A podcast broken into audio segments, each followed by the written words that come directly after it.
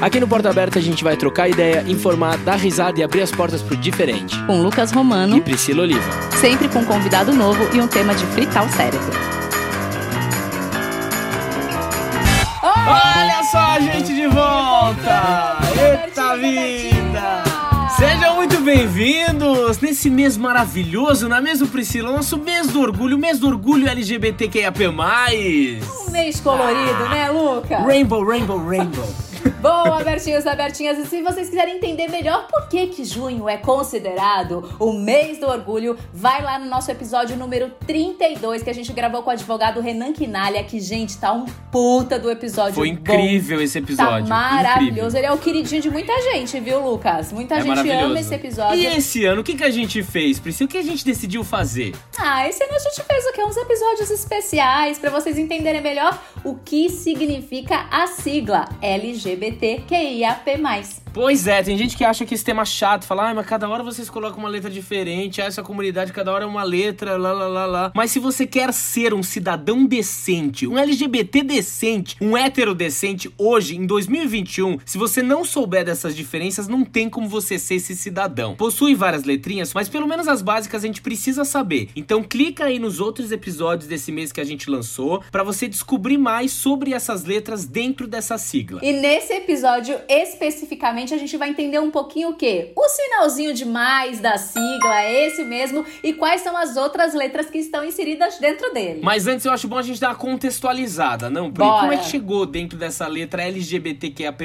Qual foi o processo? Manda aí. Bom, lá nos primórdios, Lucas, o grupo era chamado de Movimento Homossexual do Brasil. Ou seja, a galera colocava aí lésbicas, gays, bissexuais e transexuais considerados todos como homossexuais. Ninguém sabia de Nos... nada, né? Tá Ninguém sabia de nada. Tanto que isso é antes dos anos 70, porque nos anos 70 houve aí um processo de, do termo entendidos para gays e lésbicas. Então eles eram chamados aí de entendidos. Uhum. Já nos anos 80, a sigla começou a ganhar forma com a popularização de novos termos, que veio então o GLS, de gays, lésbicas e simpatizantes. Porém, tem uhum. um problema, porque esse termo ele não contemplava toda a população LGBT+, e ele mais excluía do que incluía. Além do que, né, gente, a retirada do S eu acho que foi legal, porque simpatizante, na, na verdade, nada mais é do que héteros que apoiavam a causa. Então, na verdade, a galera começou a entender que eles não eram protagonistas do movimento e um hétero... Os héteros que, que, a... gostam do povo animado, LGBT, né? Não, gente, ah, vai ainda mais de do que obrigação, não é mesmo, Já amores? tem todos os privilégios possíveis, ainda quer um espaço numa letrinha letrinha na nossa sigla. Ah, Pelo por amor favor. de Deus! E aí, lá nos anos 2000, surgiu a sigla GLBT, já a partir de 2008 teve uma nova mudança, uma mudança muito legal, gente, porque na verdade quem acabava tendo mais voz política eram os homens gays e as mulheres lésbicas dentro dessa sigla aí acabavam ficando um pouco mais frágeis pela questão de ser mulher e tudo mais. Então aí eles trocaram essa posição. Então para dar visibilidade às mulheres lésbicas e promover a equidade de gênero, a sigla passou a ser LGBT. E aí ao longo dos anos outras letras foram chegando para formar o que hoje a gente conhece como como a sigla LGBTQIAP+. Aí tem gente que fala, ah, mas precisa de tanta letra assim, gente? Sim, precisa. Por quê? É importante a gente entender que as sexualidades e as orientações sexuais vão se transformando e se adaptando conforme aquilo que a sociedade necessita em determinado momento, né? Então, quanto mais a população e a sociedade conseguir entender, respeitar e aceitar essas pautas e lutas da comunidade, a gente vai poder abrigar cada vez e mais e mais e mais letrinhas. Isso. E essa divisão também é importante, gente, porque quando a gente está falando de causas políticas, de pautas políticas, é importante que esteja nomeado, porque cada um tem uma necessidade e que precisa exigir da sociedade, dos governantes, do amigo, do pai, da mãe, do tio. De todo mundo, né? Porque não adianta nada a gente se empoderar, a gente se aceitar, se depois na hora de reivindicar os nossos direitos, eles não estão ali nomeados, eles não são ali nem considerados. Então é muito importante a gente lutar por isso, lutar por essas letrinhas, lutar para que isso seja nomeado, para depois a gente conseguir reivindicar nossos direitos como cidadãos. Porque uma coisa é certa, é com a informação que a diferença começa a ser feita. Então é isso que a gente precisa aprender. Bom, vamos lá então agora, Priscila. Qual que é o significado que nomenclaturas estão aí inseridas dentro do mais da sigla?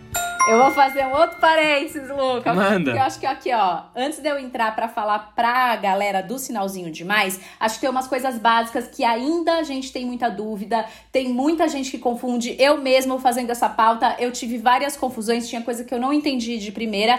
E eu acho que a maior Uhum. confusão de todas ainda é que a galera ainda dá aquela, tipo, qual é a diferença entre a orientação sexual e a identidade de gênero, né? É, eu tenho muitos amigos que acabam me perguntando isso. Eu também, até pra eu poder explicar, eu tive que pesquisar muito, entender melhor essas diferenciações, porque até mesmo dentro das siglas, se a gente for considerar o LGBTQIAP+, tem siglas ali que representam identidades de gênero e tem siglas que representam orientações sexuais. Então é muito importante a gente saber realmente a diferença. Então pra você que tá me ouvindo, ó, a orientação sexual, ela diz respeito a uma atração que você sente por outro indivíduo. Ela geralmente também envolve questões sentimentais e não somente sexuais. Mas, por exemplo, a minha orientação sexual, eu sou gay, então eu me atraio por um outro homem. A minha orientação sexual é hétero, então eu, eu, mulher, Priscila, me atraio por homens. Então, dentro dessa orientação sexual, a gente consegue classificar héteros, gays, bis, lésbicas, pansexuais, assexuais, entre outras orientações. Alerta, alerta, alerta. Aí, Lucas, acho sempre muito importante a gente falar da questão da opção sexual, porque até alguns anos o pessoal falava opção sexual. Não é, gente, tá errado, tá?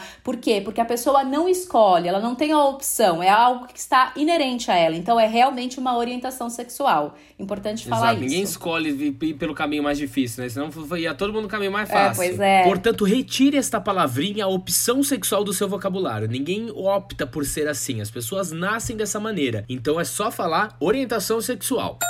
E aí a gente entra no campo de identidade de gênero. A identidade de gênero tem a ver com o gênero da pessoa, ou seja, é a forma pela qual a pessoa expressa o gênero com a qual ela se identifica. Por exemplo, a gente cresceu em um mundo que existe a binariedade, ou seja, dois gêneros o gênero masculino e o gênero feminino. Por isso a gente fala o binário, né? Que são esses dois gêneros ali. E aí, dentro dessa binariedade, né, são as pessoas cisgêneros. As pessoas cisgêneros são pessoas que se identificam com o gênero na qual foi designadas a ela no nascimento. Por exemplo, eu, quando eu nasci ali, falaram, é o menino. E aí, até hoje, eu me identifico com o gênero na qual foi designado pra mim no meu nascimento. Entendeu? E você, Priscila? Eu sou uma mulher e eu me identifico com o gênero que eu nasci, portanto, eu sou uma mulher cis. Exatamente. E aí, ainda dentro do campo da identidade de gênero, nós temos as pessoas transgêneres, que são as pessoas que não se identificam com o gênero a qual foi designadas a elas no nascimento. A gente gravou um episódio super especial sobre a letra T com a Kiara Felipe, então clica lá nesse episódio que ela explica tudo direitinho pra gente.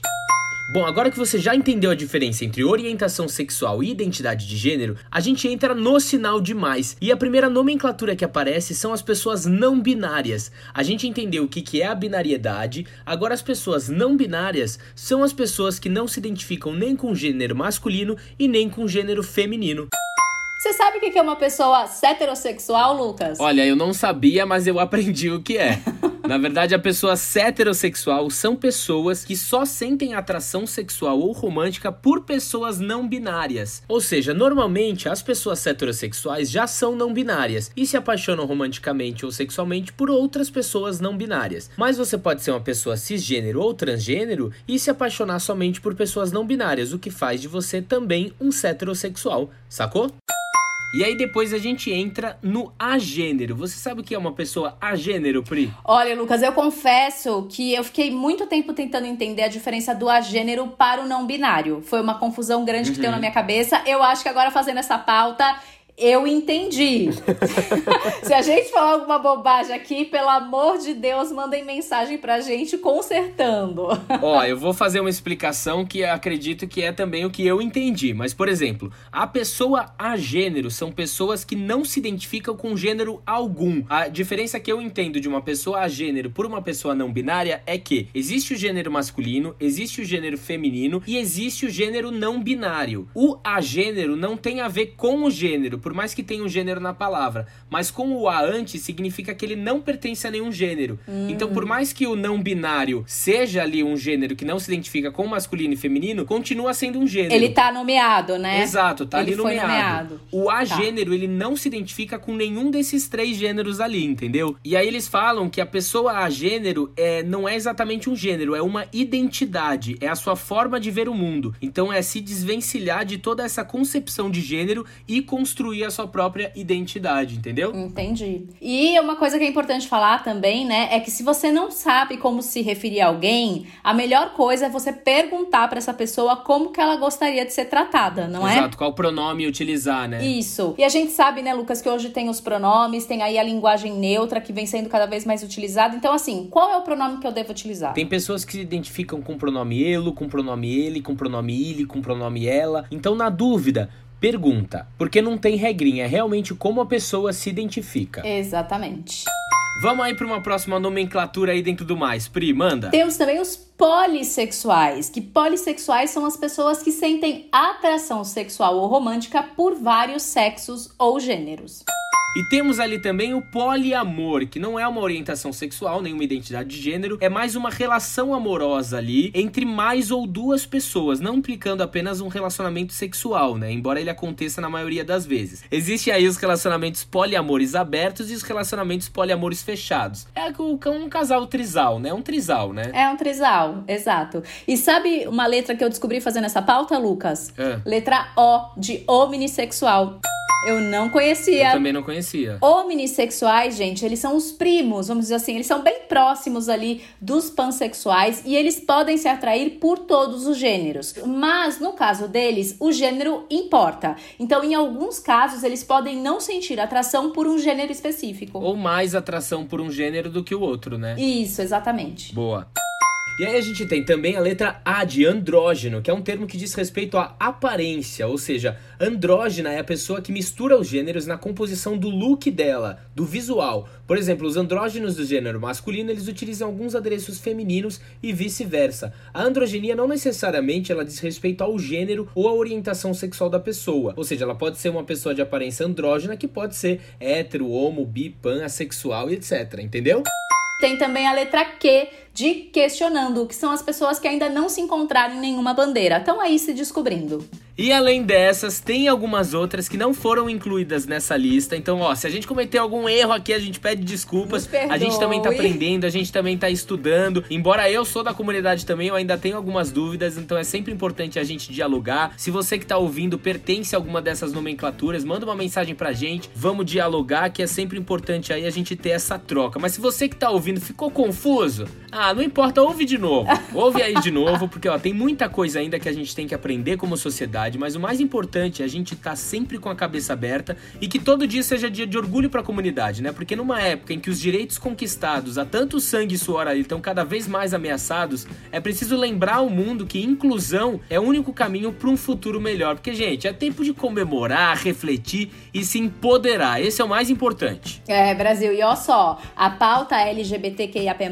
não é só para as pessoas de dentro dessa comunidade não, viu, gente? É uma pauta para todo mundo, porque não existe democracia sem que as diferenças sejam respeitadas. Exatamente. Então, ó, dá uma passadinha ali no nosso podcast para entender melhor sobre as outras siglas. A gente teve convidados super especiais aí. E não esquece de seguir a gente no Instagram, arroba Porta Aberta Podcast. É isso, galera. Beijo pra vocês. Beijo, Brasil! Tchau.